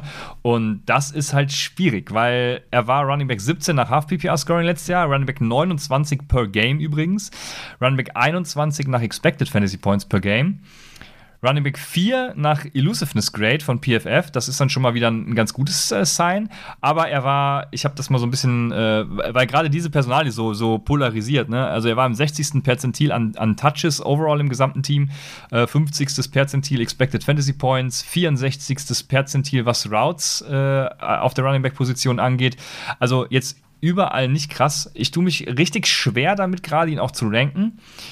Ich glaube, er wird deutlich mehr an Share sehen. Ich bin auch einer davon, deswegen habe ich ihn nur ein bisschen, aber selbst ich habe ihn ja jetzt schon niedriger als die ADP, ne? Deswegen, also ich glaube, er wird mehr mhm. Share sehen. Äh, Dazu hat er auch 7,2 Expected Touchdowns im Rushing Game gehabt, nur vier davon umgemünzt. Also Touchdown Regression könnte auch da sein. Ähm, ja, sein Floor sehe ich tatsächlich so bei äh, End Running Back 2 rum, weil das war ja letztes Jahr halt auch schon, ne? Auch mhm. nach Expected Fantasy Points per Game. Ähm, das wäre dann natürlich ein Bust in dem Sinne, weil er geht hier als äh, Running Back 10. Das wäre auf jeden Fall ein Bust. Aber mhm. ähm, gemessen an seiner ADP als Running Back 10 ist er quasi der Folgentitel. Er ist eine Boom-Bust-Option. Er hat auch Upside für Top 5, wenn mhm. der Touch-Share dann stimmt. Ne? Aber mhm. gemessen an dieser ADP Running Back 10, 16 overall, ist es komplett Boom-Bust. Will ich das Risiko eingehen oder nicht? Ich würde es an dieser Stelle wahrscheinlich nicht machen und würde mhm. zum Beispiel einen Aaron Jones preferen, einen CD Lamb preferen und dann, ich muss jetzt, hoffentlich erzähle ich jetzt keinen Schluss, weil ich in meinen Rankings habe, aber wie gesagt, es kommt ja Floor und Upside noch dazu, dann äh, kann man das immer so begründen. ähm, ja, genau. Ich habe zum Beispiel Aaron Jones davor, ich habe sogar James Conner davor und natürlich Antonio Gibson, wen sonst. Ähm, ja, aber also. Ja das ist halt das, was ich fragen wollte. Ne? Also Connor, Jones, Swift, Elliott, ja, die müssen ja davor sein eigentlich. Ne? Ja, also ich sehe da auch, äh, wie gesagt, ich bin schon positiv bei ihm und trotzdem mhm. finde ich seine ADP einfach zu hoch. Ja, geil. Genau. Also, ne, das, was ich immer gesagt habe, ist ja nichts gegen Javonte. Javonte ist natürlich besser als Melvin Gordon. Aber da, wo wir den draften oder da, wo ihr den momentan draftet, dann, da, das, ist, ja schon ein klarer Leadback. Und das muss er erstmal werden. Ne? Das wissen wir nicht, ob er es wird. Melvin Gordon ist halt auch jetzt kein schlechter Running Back. Ne? Er hat auch äh, relativ gute Zahlen gehabt, die habe ich auch alle schon vorgelesen. Also von daher, Melvin Gordon ne, muss erstmal diese Valuable Touches auch an Javonte übergeben, was die Goal-Line angeht, was die Red Zone angeht. Da war Melvin Gordon halt klarer Leader. Und das muss Javonte erstmal übernehmen. Und äh, der Coach hat auch schon gesagt, auch, ne, Coaches Talk ist jetzt nicht so wichtig, aber ne, er ist Fan von Melvin Gordon, was soll er sonst anderes sagen? Melvin Gordon ist ja auch ein Riesentyp. Äh, natürlich ist man da auch Fan von und sie werden ihn auch reinmixen. Die Frage ist halt, wie viel? Und ich würde halt sagen, so ein Running Back 15, 14 Range ist halt viel, viel realistischer als ein Running Back 10 oder 9 Range. Da muss so ein klarer, clear-cut Leadback sein und das sehe ich einfach nicht bei Javonte, sondern sehe einfach, dass, dass Melvin Gordon da ordentlich reinfressen wird und deswegen sehe ich da einfach das Passpotenzial mega hoch an dem Spot. Ja. Dann haben wir als nächstes äh, CD Lamp, wo ich jetzt keinen Bust oder auch keinen kein Boom sehe. Ich finde den gerechtfertigt. Bei Alvin Kamara ist natürlich eine Personalie, die können wir jetzt äh, zerreden, aber äh, mhm. bevor ich nicht weiß, ob es da eine Sperre gibt, ne? Ähm, mhm. Ich, ich glaube, es wurde ja auch noch nicht denied, ne? Also das ist ähm, deswegen. Es, es, kam News irgendwie, dass es unwahrscheinlich ist, dass er gesperrt wird. Ja, okay. Wenn das unwahrscheinlich ist und das nicht dazu kommt, dann, ist er, dann wird er natürlich auch in den ADP noch klettern. Da gehe ich schwer ja, von klar. aus. Top 5 easy. Ja, deshalb, äh, ja, klar. Und dann haben wir Aaron Jones. Da äh, sind hier sicher auch viele Leute uneinig. Einige sagen auch Top 5 Running Back äh, Potenzial. Einige sagen, AJ Dillon ist da, äh, gehen wir weg mit Aaron Jones. Also auch so, auch so eine Perso ähm, äh, ähm, polarisierende Personalie, wollte ich sagen. Deswegen, ja, overall 19, Running Back 12. Ich finde, also wie gesagt, ich würde ihn vor Javonte ziehen, deswegen finde ich vielleicht ihn sogar noch zu niedrig, aber an und für sich definitiv okay, irgendwie Mitte zweite Runde. Ja, finde Mitte zweite finde ich optimal. Ähm, hat viel, viel Boom-Potenzial auf jeden Fall. Hat nicht so viel Bass-Potenzial gemessen an der ADP. Natürlich wird AJ Dillon ein bisschen reinfressen. Das habe ich auch in der letzten Folge auch schon gesagt. Aber Aaron Jones hat einfach dieses extreme Upside. Ne? Er ist halt auch ein richtig guter Receiver. Devonta Adams ist nicht mehr da, das heißt Red Zone Carries werden, Red Zone Targets werden auch frei für Aaron Jones. Ich finde mal diese, ähm, ja, es gibt so, wie soll ich das sagen, es gibt so Metriken, die zeigen, wie viel Target Share der gesehen hat, als Devonta Adams raus war. Ich glaube, der hat irgendwie 27-prozentigen Target Share oder sowas, wenn, als Adams gefehlt hat. Aber das kann man ja nicht eins zu eins übertragen. Ne? Also die Adams Targets werden halt auch auf die Receiver verteilt, natürlich ein bisschen auf Aaron Jones verteilt. Man muss auch sagen, als Aaron Jones diese Zahlen aufgelegt hat, da war auch dann Alan Lazard raus oder MWS war raus. Ne? Also da waren halt mehr als zwei Spieler oder zwei Wide Receiver raus, weswegen er so einen hohen Target Share hatte. Also von daher muss man das immer so in, in der Perspektive sehen. Ich finde, gemessen am ADP finde ich das auf jeden Fall, hat der Boom-Potenzial, wenig Bass-Potenzial, weil ich glaube, dass er einfach auch ein sehr, sehr guter Running Back ist, sehr, sehr viele Touchdowns immer schon gemacht hat, weil er das einfach auch gut kann. Er war, glaube ich, immer schon so ein Boom-Bust-Spieler, ne? Er war nie so ein Floor-Guy, deswegen hatte man ihn auch nie in den Top 5 oder sowas, obwohl er 2019 auf Platz 3 per Game gefinisht hat oder 2020 auf Platz 4 gefinisht hat per Game. Aber ich würde sagen, er ist halt kein Top 10 Running Back, weil da ein bisschen die Baseline für fehlt, aber er hat viel Boom-Qualität auf jeden Fall. Ja, so sieht's aus. Ich habe ihn sogar als äh, Top 10, tatsächlich an 9 ist er bei mir. Ähm, mhm. Aber ja, also ich, äh, alles vollkommen d'accord. Dann haben wir äh, Debo Samuel an Overall 20, Wide Receiver 7, den habe ich meine ich an, an Wide Receiver 9. Äh, also auch schon, schon in den Top 10 und relativ hoch, würde ich meinen. Und ich glaube, da ist einfach. Also, wenn sie ihn genauso nutzen wie letztes Jahr, dann klar, dann ist das äh, Boom-Potenzial äh, sogar da. Aber ich glaube, das, der, das Risiko des Busts ist auch einfach groß. Auch jetzt mit Trey Lance, äh, wie hm. wird da die gesamte Offense, weil, oh, ich habe äh, mir so ein paar Ausschnitte angeguckt und ich glaube, da kann Shanahan schon richtig graue Haare kriegen mit dem. Also schwierig. Ich, ich glaube, hier ist das Basspotenzial tatsächlich größer als, die, als das Boom. Ja, ich habe ihn auf Wide Receiver 9, hm, also nur zwei Spots dahinter. Ich finde, er ist schon gut gedroppt, ne? Also 20 overall. Ich habe ihn auch, glaube ich, schon früher gesehen, so Anfang, zweite Runde. Da wäre es mir zu heikel gewesen. So kann man schon, da geht man schon in so eine Range, wo man nicht genau weiß, was bekommt man jetzt von den Spielern, ne? Wo da schon auch äh, hier und da Basspotenzial sein kann. Ich finde gerade bei ihm, was diese Whiteback-Rolle angeht, Ne, viele nehmen dann auch den Vergleich, dass er in den ersten Wochen ja kein Whiteback war und trotzdem irgendwie äh, gut gefinisht hat als Wide Receiver. Da muss man sagen, da war Brandon Ayuk ja komplett im Doghouse. Da gab es ja nur im Grunde genommen Debo Samuel, ne? mhm. ne? also das muss man schon auch dazu sagen. Also er hatte in den ersten acht Spielen nur 21 Rushing Yards, war trotzdem Wide Receiver 2, ne? muss man dazu sagen. Aber äh, ja, Ayuk war im Doghouse und der wird da halt nicht mehr sein und, und Kittel war auch verletzt, teilweise angeschlagen. Also wenn die drei da rumschwimmen, Kittel, Debo und Ayuk, dann braucht Debo auf jeden Fall das Rushing Game, damit er da ja so ein Top 5 Wide Receiver sein kann.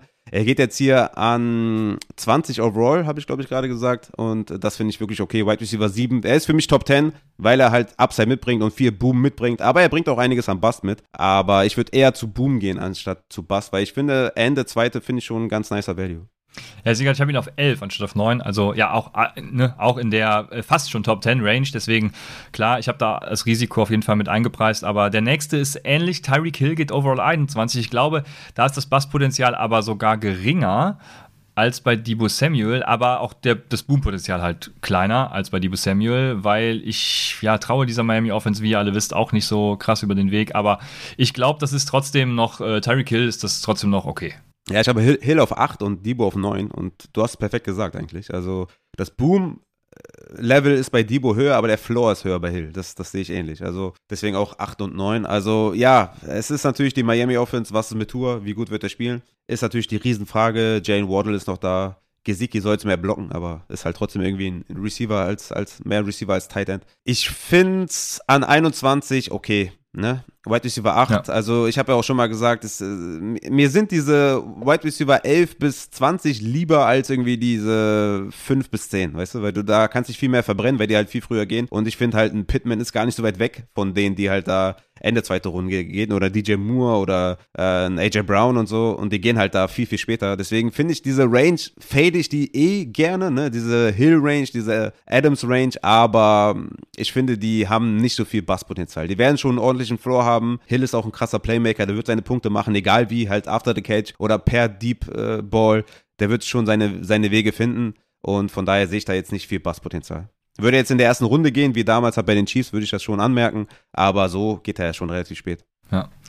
So ist es. Dann haben wir an 22 den ersten Quarterback mit Josh Allen, der ja die letzten, die letzten beiden Jahre, glaube ich, äh, Quarterback 1 gefinisht ist. Aber es ist halt immer noch Ende zweite Runde. Das muss man wissen. Äh, muss, muss, muss, das muss man wissen. Ja, deswegen ist natürlich, ja, das, das äh, wäre gut, wenn ich das jetzt irgendwie äh, rausgesucht hätte, ob das, ob 22 letztes Jahr schon äh, Wednesday Buff Replacement gut gewesen wäre. Ähm, meinst du, es wäre schon, wär schon gut gewesen da an dem Spot oder wäre es immer noch zu früh? Ich glaube, wenn Josh Allen genauso viele Punkte, also seine Leistung bestätigt, dann ist es ein okayer Spot. Ich glaube, dann bringt er auch Wins above Replacement. Äh, mhm. Aber es ist halt trotzdem noch äh, Ende zweite Runde. Das weiß ich nicht, ob ich das mitgehen würde. Also, nee, da, äh, also das Basspotenzial ist halt auch gering, muss man sagen. Ne? Ich schimpfe immer auf Josh Allen, aber ähm, er hat ja einen Riesenschritt nach vorne gemacht und er hat ja auch diesen Rushing Floor und alles. Ich glaube, Basspotenzial ist gering. Und das ist ja heute Folgentitel, deswegen glaube ich, ist es dann gerechtfertigt, aber es gibt halt anderen Value. Ja, in den letzten zwei Jahren Fantasy Points per Game halt auf Quarterback 1 wirklich gegangen. WAR wäre wahrscheinlich dann im positiven Bereich. Ich weiß halt wirklich nicht tatsächlich aus dem Bauch heraus, würde ich sagen. Es kommt wahrscheinlich hin, aber er muss es dann jetzt auch dann wieder bestätigen in der Range. Ne? Und das ist halt immer die Frage, ob die dann jeden Spieltag am, am Ceiling performen oder nicht. Josh Allen hat es in den letzten zwei Jahren getan. Sollten da nur zwei, drei Spiele nicht dabei sein, dann wird sein Value äh, over Replacement auch schon wieder ja, viel weiter nach unten gehen. Also von daher würde ich den da auch auf gar keinen Fall nehmen und da halt viel lieber einen Skillspieler nehmen. Aber interessant auf jeden Fall. ADP 22 würde ich auf jeden Fall stark von abraten. Ich würde sagen, Bust-Level ist hoch, weil es einfach viel zu hoch ist, wo er geht. Und sollten da vielleicht ein paar Spiele dabei sein, wo er nicht so performt, dann hat sich, hat sich der Pick schon wieder nicht gelohnt. Also von daher würde ich sagen, Bust ist sehr, sehr groß an der ADP. Ja, ich habe mal Winsor Buff Replacement äh, für Upside Boy Formate zum Beispiel aufgerufen. Da ist er tatsächlich 2, 4, 6, 8, 9 auf Overall 9 quasi. Also würde sich der äh, Pick dann rechnen, wobei es ist ja auch Upset Bowl Format. Wir sind mit ja dem jetzt, alten, äh, mit dem alten Upset Bowl Scoring natürlich ist das natürlich dann auch äh, ein bisschen was anderes, ne? so, so ist es, ja. Bei PPR wäre auch zum Beispiel 2, 4, 6, Platz 6 gewesen, also mit weitem Abstand Quarterback 1 auch. Ah. Also er muss seine Leistung tatsächlich bestätigen, dann rechtfertigt sich der Pick, ja. Aber ne, ja. wie gesagt, es, es gibt Also halt ist im Grunde genommen schon vierte Runde für den Josh Allen eigentlich schon ein guter Value, ne? Ja, vierte Runde ist äh, ein super Value. Mhm. Ja. Ja, dann haben wir ähm, Overall 23 Mark Andrews. Ich äh, sage dasselbe für, wie für Travis Kelsey. Ist mir zu niedrig, weil das, äh, das Boom-Potenzial ist halt deutlich höher und Bust gering.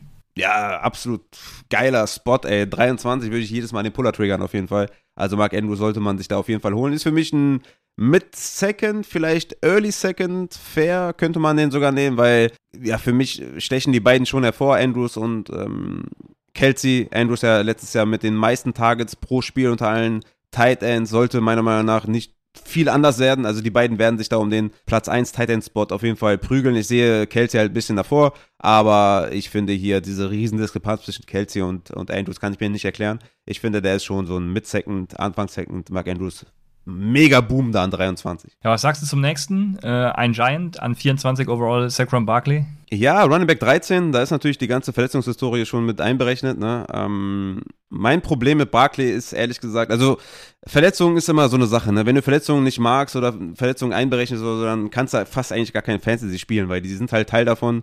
Man muss damit ein bisschen arbeiten und man kann es halt auch schwer dann im Endeffekt predikten. Er hat ja letztes Jahr das, also das Jahr ja auch gefinisht, ne? von Woche 11 bis 18 hat er ja gespielt. Er ist jetzt auch schon wieder zwei Jahre von seinem äh, Meniskusriss entfernt, was natürlich auch für ihn spricht auf jeden Fall. Er hatte halt zweimal den gleichen Knöchel, ja, High Ankle Sprain hatte er einmal und dann Low Ankle Sprain am, am gleichen Knöchel. Er hatte halt dieses Top 5 Upside, Top 1 Ceiling. Ich finde, da wo er jetzt geht, ist es super geil, weil die O-Line hat sich halt verbessert. Die Offense wird wahrscheinlich immer noch nicht so gut sein. Der Schedule ist relativ easy. Stand jetzt zumindest. Also, ich finde, da wo er jetzt geht, finde ich das schon sehr, sehr nice und sehe da sehr, sehr viel Boom-Potenzial. Ne? Also Ende zweite Runde und er hat das Upside für Top 5 safe.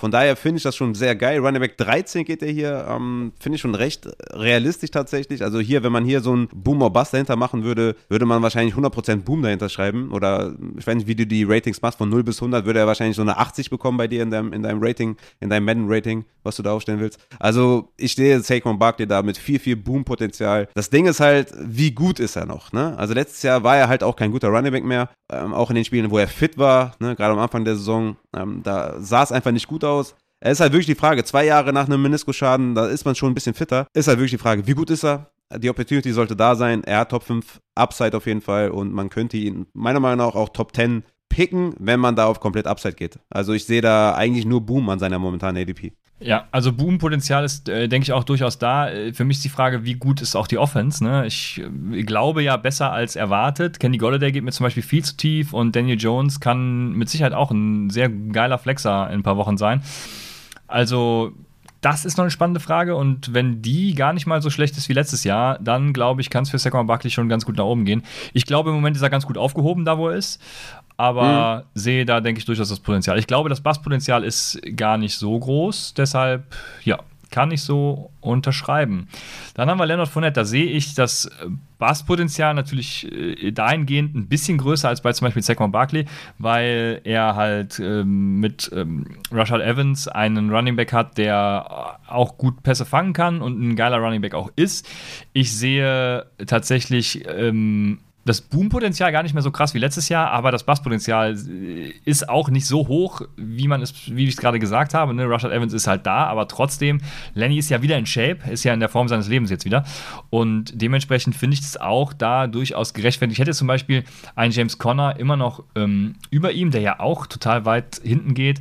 Ich habe auch einen Brees Hall zum Beispiel über ihm tatsächlich in meinen Rankings, aber ich glaube, äh, es ist gerechtfertigt, den da zu nehmen. Also warum nicht? Ja, interessant. Also Rashad White heißt er übrigens. Ähm, ist natürlich, könnte eine Was Gefahr gesagt? sein. Was habe ich gesagt? Rashad Evans, glaube ich. Oh ja, da war ich bei seinem Teamkollegen. Ja, sorry, genau, Rashad ja. White. Ja, also er könnte eine Gefahr sein auf Third Down. Das ist aber meiner Meinung nach die einzige Gefahr. Also keine andere ist da. Aber wenn er natürlich alles auf Third Down sieht, dann ist das natürlich ein mega Downgrade für Leonard Fournette. Ich glaube es weiterhin nicht. Äh, ich glaube weiterhin, dass Fournette da der klare Workhorse ist. Und so habe ich ihn auch gerankt. Ne? Ist mein Running Back 9. Und letztes Jahr natürlich äh, richtig gut performt. Ne? Fancy Points per Game auf 3 gewesen. Expected Fancy Points auf 5 gewesen. Da sieht man auch die Opportunity auf jeden Fall. Red Zone Touch ist Platz 3 unter allen Running Backs. Also ja, ich, ich sehe da kein Basspotenzial. Ich sehe da eigentlich nur Boom, ehrlich gesagt, an, an dieser ADP. Also das ist schon, finde ich schon nice, dass du da einen potenziellen ja, Top 5 Running Back bekommst. Wenn du halt nicht denkst, dass Rashad White viel Third Down sieht, ähm, denke ich, ist das äh, sehr, sehr geil. Und Running Back 14 finde ich schon echt einen krassen Discount. Also ich sehe da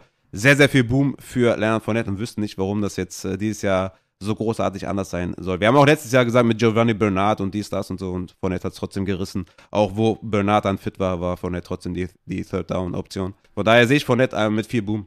Ja, als nächstes gehen dann vier Wide Receiver. Das sind Mike Evans, Keenan Allen, AJ Brown, T. Higgins. Und da brauche ich gar nicht viel zu sagen, weil die habe ich auch alle in einem Tier.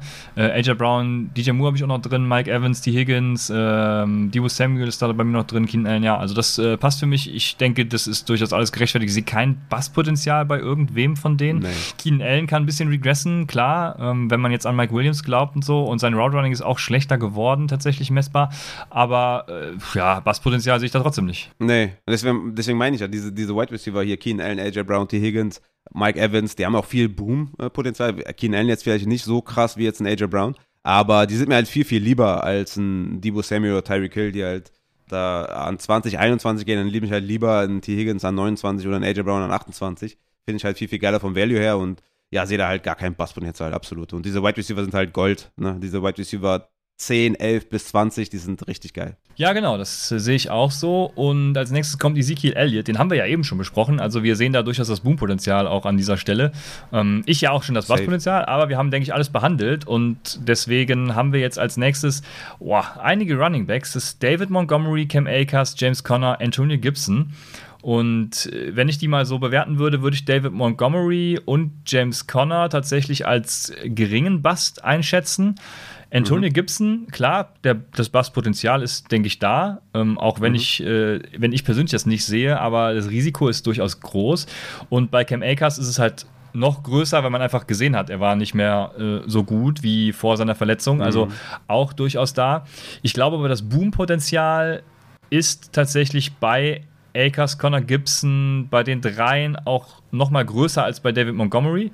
Nichtsdestotrotz, ich würde Akers wahrscheinlich später ziehen, aber ich habe jetzt kein Problem damit, äh, dass die da irgendwie, ja, äh, Ende Runde 3 ist es ja dann gehen, also ist für mich okay. Ich finde auch Connor und Montgomery haben einen höheren Floor als Akers und Gibson.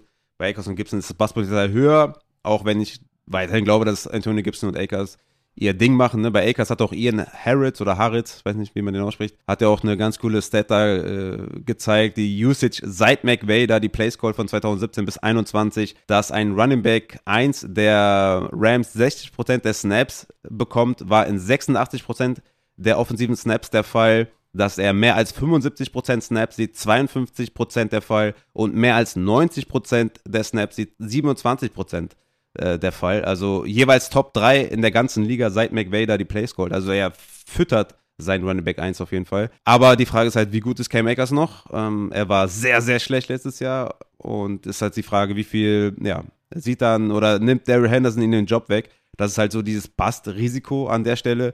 Aber er hat natürlich auch Boom-Potenzial, ne? Trotzdem. Wenn er sich trotzdem noch ein bisschen besser recovert und ein bisschen besser wird und McVay ihm da weiterhin die Bälle gibt, dann hat er trotzdem Top 5 Upside. Und von daher ist das, glaube ich, so ein 50-50-Ding, ne? Zwischen Bust und Boom bei Cam Akers. Bei Antonio Gibson sehe ich sogar etwas weniger Boom, weil einfach McKissick und diese ganze Receiving-Rolle. Ich finde es halt kacke, dass sie ihn da irgendwie nicht, nicht wollen, nicht sehen wollen. Er hätte einfach, er hätte eigentlich ein riesen Ceiling, ne, weil er halt das Receiving auch kann. Er hat ja ein bisschen abgebaut insgesamt, aber ich, ich denke, dass Antonio Gibson eher so der Floor-Guy ist gegenüber von Akers tatsächlich. Ja, also äh, deswegen auch nicht falsch verstehen. Ich habe Akers zum Beispiel viel niedriger. Ich habe ihn an Running Back 26 nur, im Gegensatz zu Running Back 17 hier.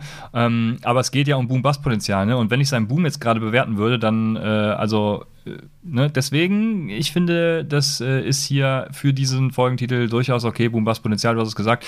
Genau, bei Antonio Gibson natürlich auch noch groß. Den habe ich ja zum Beispiel viel höher. Ihr wisst es natürlich alle. Und, ähm, Wo hast du den? Aber das Bass-Potenzial darf man nicht vernachlässigen. Antonio Gibson, jetzt lass mich gerade gucken. Ja, natürlich auf 11, Raphael. 11, wow. Okay, Running Back 11. Hoch.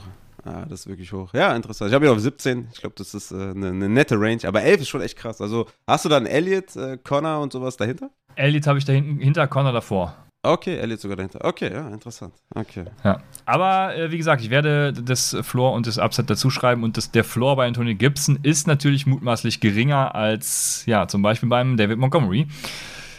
Dann an ADP 35 overall kommt der zweite Quarterback Patrick Mahomes und ich denke so, ja, dritte Runde.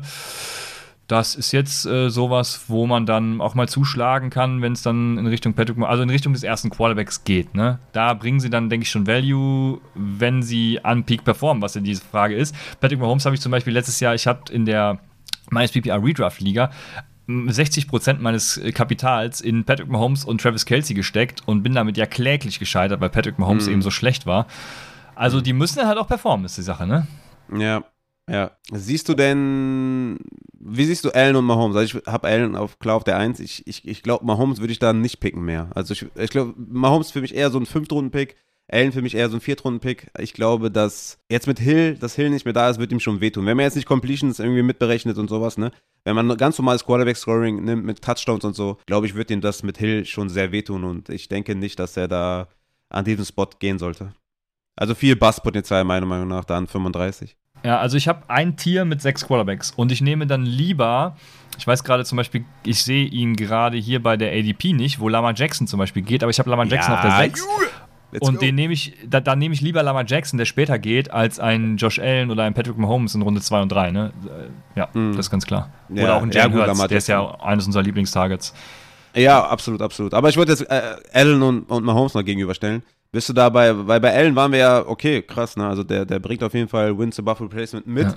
Siehst du das bei Mahomes ähnlich? Glaubst du dieses Jahr, dass er das mitbringen kann? Oder denkst du, das kann er ja. eh nicht mitbringen? Wegen, also ich denke, halt das, ist? Ich denke, das kann er mitbringen. Ich habe, äh, wenn man nach einem Rating geht, jetzt zum Beispiel gerade aktuell stand heute Josh Allen mit einem 82er Rating, Patrick Mahomes mit einem 80er, Justin Herbert mit einem 79er, Kyler Murray auch 79, dann kommt Jalen Hurts mit 76 und Lamar Jackson mit 74. Ähm, mit Hill, ne? Äh, wie mit Hill? Mit Tyreek Hill, meine ich. Also, also weil Tyreek Hill ja weg ist, weißt du? Ja, ja, Patrick Mahomes sehe ich trotzdem immer noch äh, da vorne mit dabei. Das, ja, mhm. ich habe ihn hinter Josh Allen jetzt tatsächlich, ja, aber habe ihn trotzdem noch an zwei, wenn man so will. Ja, ich habe ihn auch noch an zwei, aber ich überlege jetzt hier, während ich hier rumspiele, ob ich nicht Lamar Jackson davor nehme. Äh, also würde er nur auf drei droppen, das ist jetzt auch nicht so wild, aber ähm, ja, ich, ich glaube, also da ist schon echt viel Basspotenzial bei dieser ADP. Da bin ich eher bei Allen tatsächlich, bei seiner momentanen ADP. Bin ich da angetaner als bei Mahomes ADP? Bist du da bei mir oder sagst du, nee, da nehme ich dann lieber Mahomes als statt Allen. Weil ich glaube, dass Allen viel, viel höheren Floor hat, die ADP zu bestätigen, als Mahomes hat. Ja, das ist schwierig. Also, es sind auch schon wieder. Abgesehen 10 davon natürlich, dass wir den da trotzdem nicht nehmen würden, einfach nur mal die beiden gegenüberstellen. Ja, es sind 13 Spots. Also, da bin ich äh, trotzdem dann lieber bei Patrick Mahomes. Ja. Ja, ja, nee, ich meine halt, dass, dass der Floor, dass, dass, dass Josh Allen die 22 bestätigt, ist höher, als dass Mahomes die 35 bestätigen kann mit Winsor Buffalo Placement. Schwierig. Ich finde schwierig. Also, ich finde schwierig, ja. Eng. Aber ihr kennt, Ist eng. Ihr kennt, ja, ja, es ist eng auf jeden Fall. Ja, das stimmt, das gebe ich zu. Deswegen, komm, lass uns äh, weitermachen. Äh, Kyle Pitts geht als nächstes an ADP 36. Kyle Pitts sehe ich, sehe ich da Basspotenzial? Ich weiß es nicht. Also man kann Basspotenzial mit Sicherheit sehen, weil die ganze Offense natürlich schlechter ist und so, aber er wird halt Targets sehen und ähm, äh, die, er wird mehr Touchdowns erzielen als letztes Jahr und ich sehe da auch eigentlich nur Boom, weil er muss besser werden. Ja, Kyle Pitts hatte eine richtig geile Rookie-Season auf der Tight-Position. Er hatte 105 äh, Targets, Platz 4 unter allen Tight Ends, muss man dazu sagen. Hatte ja die 1000-Yard-Season, äh, die man als Rookie-Tight End fast nie erreicht. Hatte halt nur einen Touchdown. Ne? Wenn man da ein bisschen äh, Regression erwartet, dann sieht das ja schon wieder ganz anders aus. Und ich finde, an dieser ADP ist das schon verdammt geil. Also ich finde, Pitts kann man da auf jeden Fall den Puller triggern. Ich bin ja kein Fan von diesen ja, ne, also man hat ja früher mal diesen Kelsey gehabt und danach halt nicht mehr viel, ne, früher hatte man auch Ertz oder Kittel und danach hatte man halt diese Titans, die man nicht haben wollte. Jetzt ist es halt so, dass ich schon finde, dass Pitts da, dass man den gut nehmen kann, ne, hatte 467 Ja. Routen, ne, Platz 4, also das ist schon echt viel gewesen, einen sehr, sehr hohen Target, Share 20,3. Ich wüsste jetzt echt nicht, warum das, äh, ja, sinken sollte. Also ich bin da schon eher dabei, dass ich sage, er wird besser performen, geht jetzt in sein zweites Jahr und Kyle Pitts ist halt ja, an 36 schon geil. Ich würde da, glaube ich, den Puller triggern. Ja, ja du hast gerade Zach Ertz angesprochen. Bei dem bin ich ja dieses Jahr fernab von äh, Gut und Böse, hab den viel, viel höher als alle anderen. Hey, willkommen ich- im Club, Junge. Ja, okay, se- sehr gut. Also er geht hier als Tight End, was habe ich gerade gesagt, ge- gesehen? 9, glaube ich. Äh, Tight End 9, nee, sogar noch später als Tight End 10 an Overall 97. Ich müsste jetzt gucken, wo ich ihn overall habe, aber ich habe ihn als Tight End 4 tatsächlich äh, mit Darren Waller und George Kittle in einer Range. Also die kann man beliebig tauschen, die drei me meines Erachtens. Aber da in dieser Region habe ich ihn. Und genau, ich, äh, also wie ich habe eben gesagt, meine Frau ist immer noch positiv, äh, deswegen bin ich jetzt schon hier am Ende mit Position 36. Ich will aber noch ein paar Spieler nennen, weil ich muss jetzt weg. Raphael wird dann vielleicht noch weitermachen, nehme ich an, so wie ich ihn kenne. Ähm, Ja, viele haben wir ich ja ha- nicht mehr. Mach mal schnell. ja, ge- genau, aber äh, ich hoffe, ihr seht es mir dann noch nach. Ich hatte eigentlich gehofft, dass sie heute schon wieder negativ ist. Aber ich habe noch Devonta Smith natürlich als Boom. Ich glaube, Devonta Smith, äh, das, das kann eine ähnlich gute Offense werden mit AJ Brown, Devonta Smith, Jalen Hurts, äh, wie, keine Ahnung, also wie damals Tampa oder immer noch Tampa und auch wie ähm, die Bengals, Fantasy-wise natürlich.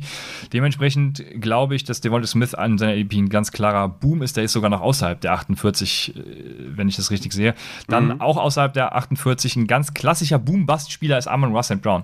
Ähm, ich glaube, ich, ich habe Jared Goff zum Beispiel auch als, der hat für mich viel Boom-Potenzial und ich glaube, im Stack, wenn Goff klickt, wenn, wenn das da klickt, auch mit wann Jameson Williams wiederkommt und äh, dies und jenes, dann kann Amon Ra tatsächlich das bestätigen, würde ich mal sagen. Ich sehe ganz wenig Boom, aber äh, dafür ganz viel Bust, der nicht passieren kann. So möchte ich es mal nennen. Ne? Ähm, also Amon Ra für mich im Moment hat mega Bass-Potenzial, aber ähm, wenn es mit Goff klickt, dann kann es laufen. Als Tight End habe ich noch Dallas Goddard, der war tatsächlich viertbester Receiver, Tight End 2 hinter George Kittle nach PFF Receiving Grades. Tight End 1 und Receiver 10 nach Yards per Route Run. Das Problem ist, dass er super viele Yards after Catch hatte und das halt nicht sustainable ist. Wenn äh, ja, wenn man Dallas Goddard tatsächlich so nimmt, wie er gerade ist, dann, ähm, keine Ahnung, ist es äh, halt ein Win, wenn er dabei bleibt, ne? Dann ist es ein Boom-Spieler. Ich glaube, das Basspotenzial bei Dallas Goddard zum Beispiel ist sehr hoch, aber der geht auch außerhalb der 48 ähm, gerade. Das habe ich mir nur noch mal notiert, damit ich den mal angebracht habe. Jo, aber dasselbe gilt auch für Kittel und ich glaube, Kittel geht, genau, Kittel geht an 40, deswegen gilt dasselbe für ihn auch ähm, viele Yards of the Catch. Wie ist das mit Trey Lance und allem? Das wollte ich noch anbringen.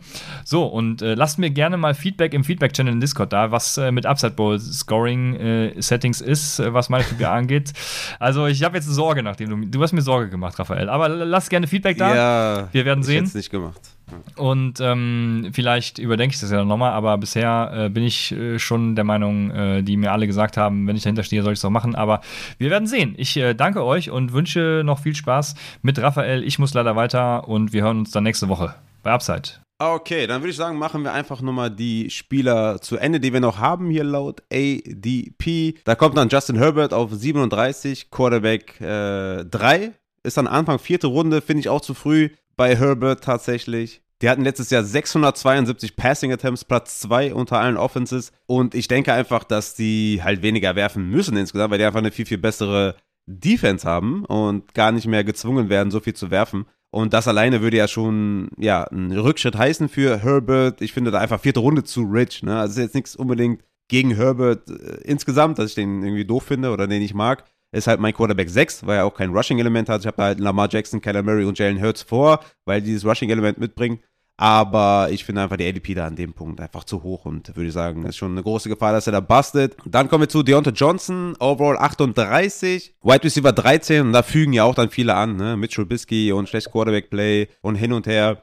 Also ich glaube, Trubisky ist ein Upgrade gegenüber Big Ben. Trubisky hat auch schon Allen Robinson zweimal als Top 10 Wide Receiver gefüttert, 2019 und 2020. Die Frage wird halt nur sein, wie sieht es mit den Targets aus? Gehen die wieder so extrem auf Dionte oder wird das halt mehr verteilt? Ähm, wird Dionte überhaupt noch da sein? Ne? Kann ja auch sein, dass der noch getradet wird. Aber ich sehe da einfach ja, wenig äh, Bust tatsächlich bei Deontay Johnson. Da Anfang vierte Runde. Jalen Waddle geht dann danach von den Miami Dolphins. Heute ist er 14, overall 39.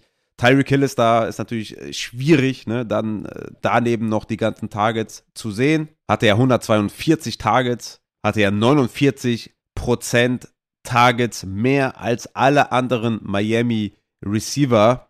Und das wird halt nicht mehr der Fall sein mit Tyreek Hill, der seines Zeichens in Kansas City 160 Targets hatte. Trotzdem muss ich sagen, dass hier die ADP in Ordnung ist. Ne? Ich finde trotzdem, dass er immer noch Boompotenzial mitbringt, weil er ein geiler Wide Receiver ist. Wir hatten es ja heute, heutiger, äh, heute schon häufiger, dass wir Spieler angesprochen haben, wo wir gesagt haben, ja, das, das Talent ist einfach krass, ne? Ähnlich bei Chase zum Beispiel oder so. Ich glaube, die Opportunity wird ein bisschen zurückgehen, aber das Talent ist immer noch so gut, dass er damit wahrscheinlich viel anfangen wird. Yards after Catch war er auf Platz 10, das wird vielleicht ein bisschen regressieren. Aber er ist einfach ein sehr, sehr guter Wide Receiver und ist einfach da in dieser Top 15 Range, wo er momentan geht, auf Wide Receiver halt super aufgehoben. Deswegen sehe ich da wenig Basspotenzial, ehrlich gesagt, als Wide Receiver 14 laut ADP. Da haben wir George Kittle auf der 40. Das ist mir einfach zu hoch. Äh, Habe ich ja schon öfter gesagt. Kittle 6,7 Targets pro Spiel letztes Jahr. Trey Lance etc., Debo, kein Doghouse für Ayuk, ist mir einfach alles zu unsicher. Und für mich fällt Kittel dann tatsächlich in diese Tight End Zone, die ich nicht haben möchte. Äh, deswegen sehe ich da relativ viel Basspotenzial da auf Overall 40. Michael Pittman, der nächste auf 41. Eigentlich schreit alles nach Boom. Finde ich geil. Ich sehe nicht, dass er basten kann. Es wurde auch schon jetzt gesagt, dass Paris Campbell da die 2 ist im Depth Chart und ich denke, das ist einfach keine Gefahr, dass Pittman da ja, weniger sieht als letztes Jahr, sondern eher mehr plus Connection mit Matt Ryan. Also viel, viel Boom auf jeden Fall da.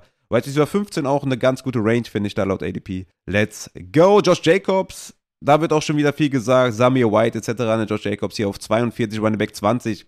Ist eine gute Range, kann man absolut nicht meckern.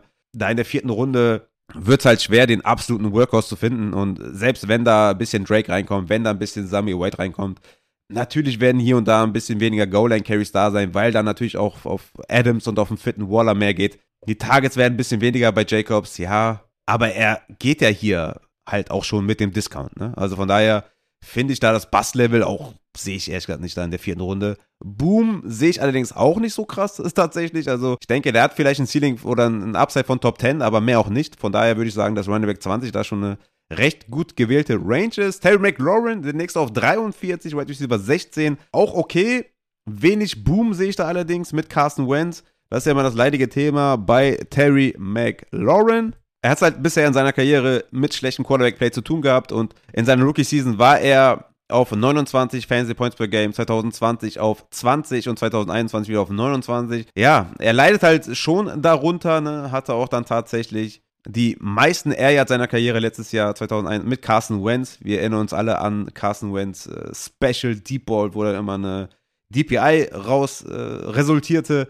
Ja, vielleicht wird es jetzt besser mit Carson Wentz, wer weiß. Vielleicht werden die Air jetzt so bleiben und vielleicht ein bisschen mehr Receiving rausspringen, aber ich bin da overall, sehe ich da wenig Boom, weil ja, er einfach dann vielleicht für diese Deep Balls, ne, er hat letztes Jahr 31 Platz 2, da muss dann auch Qualität dahinter stecken, damit du das auch ummünzen kannst in Touchdowns, in Yards und ja, ne, wenn man sich das anschaut, er hatte 1053 Receiving Yards, Platz 18 unter allen Wide Receivers, hatte die zweitmeisten Deep Targets und den vierthöchsten Air Yard Share und ja, das, das sagt dann glaube ich auch schon alles. Äh, von daher ist halt leider jemand, der ein schlechtes Quarterback-Playing um sich herum hat und deswegen würde ich sagen, wenig Boom-Potenzial an dieser Stelle.